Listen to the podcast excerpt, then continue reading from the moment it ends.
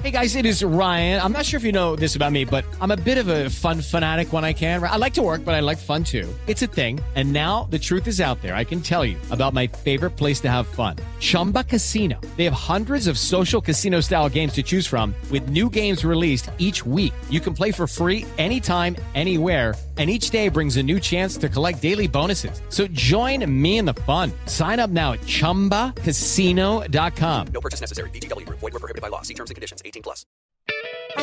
Detrás de la música, con Gustavo Albite. Queridos amigos de Radio Felicidad y iHeart Radio, les refiero a ustedes esta historia.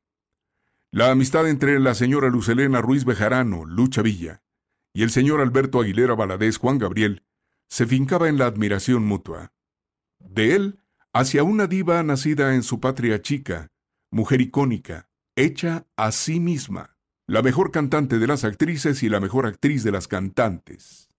De ella, para el joven triunfador con el pueblo, sobrepuesto a la desgracia infantil. Ella, una estrella.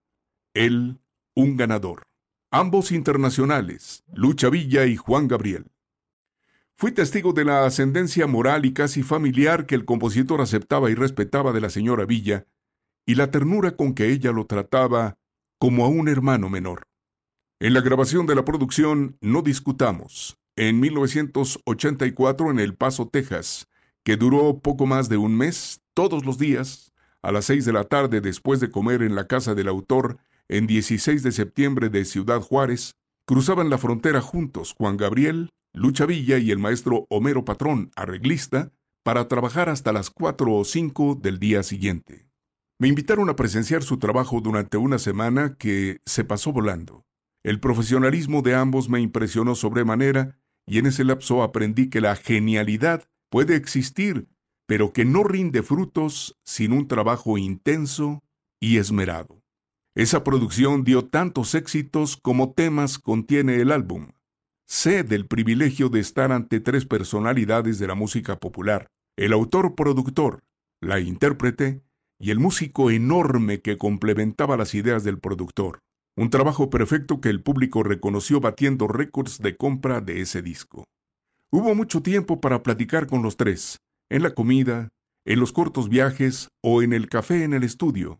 De todo y de nada. Mucha risa y más trabajo. Lo más recurrente, Lucha insistía en que Juan Gabriel viajara y ya no trabajara tanto.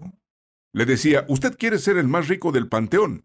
No, señora, le contestaba el divo, si el trabajo es lo que me mantiene vivo, toda mi vida he trabajado y ahora más porque es lo que me gusta. Durante la grabación de Eres Divino, para motivarla, el compositor le decía, Señora, haga de cuenta que está enamorada de un señor alto, guapo, un señor, un caballero, con dinero y sin familia, que vendría siendo el número ¿cuánto? ¿16? aludiendo a sus matrimonios. No, no le haga, oiga.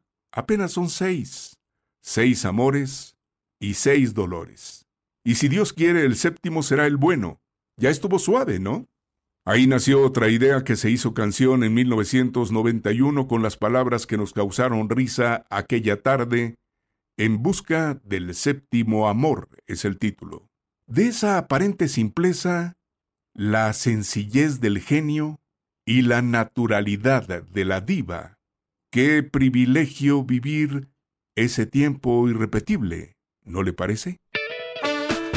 Detrás de la música, con Gustavo Albite.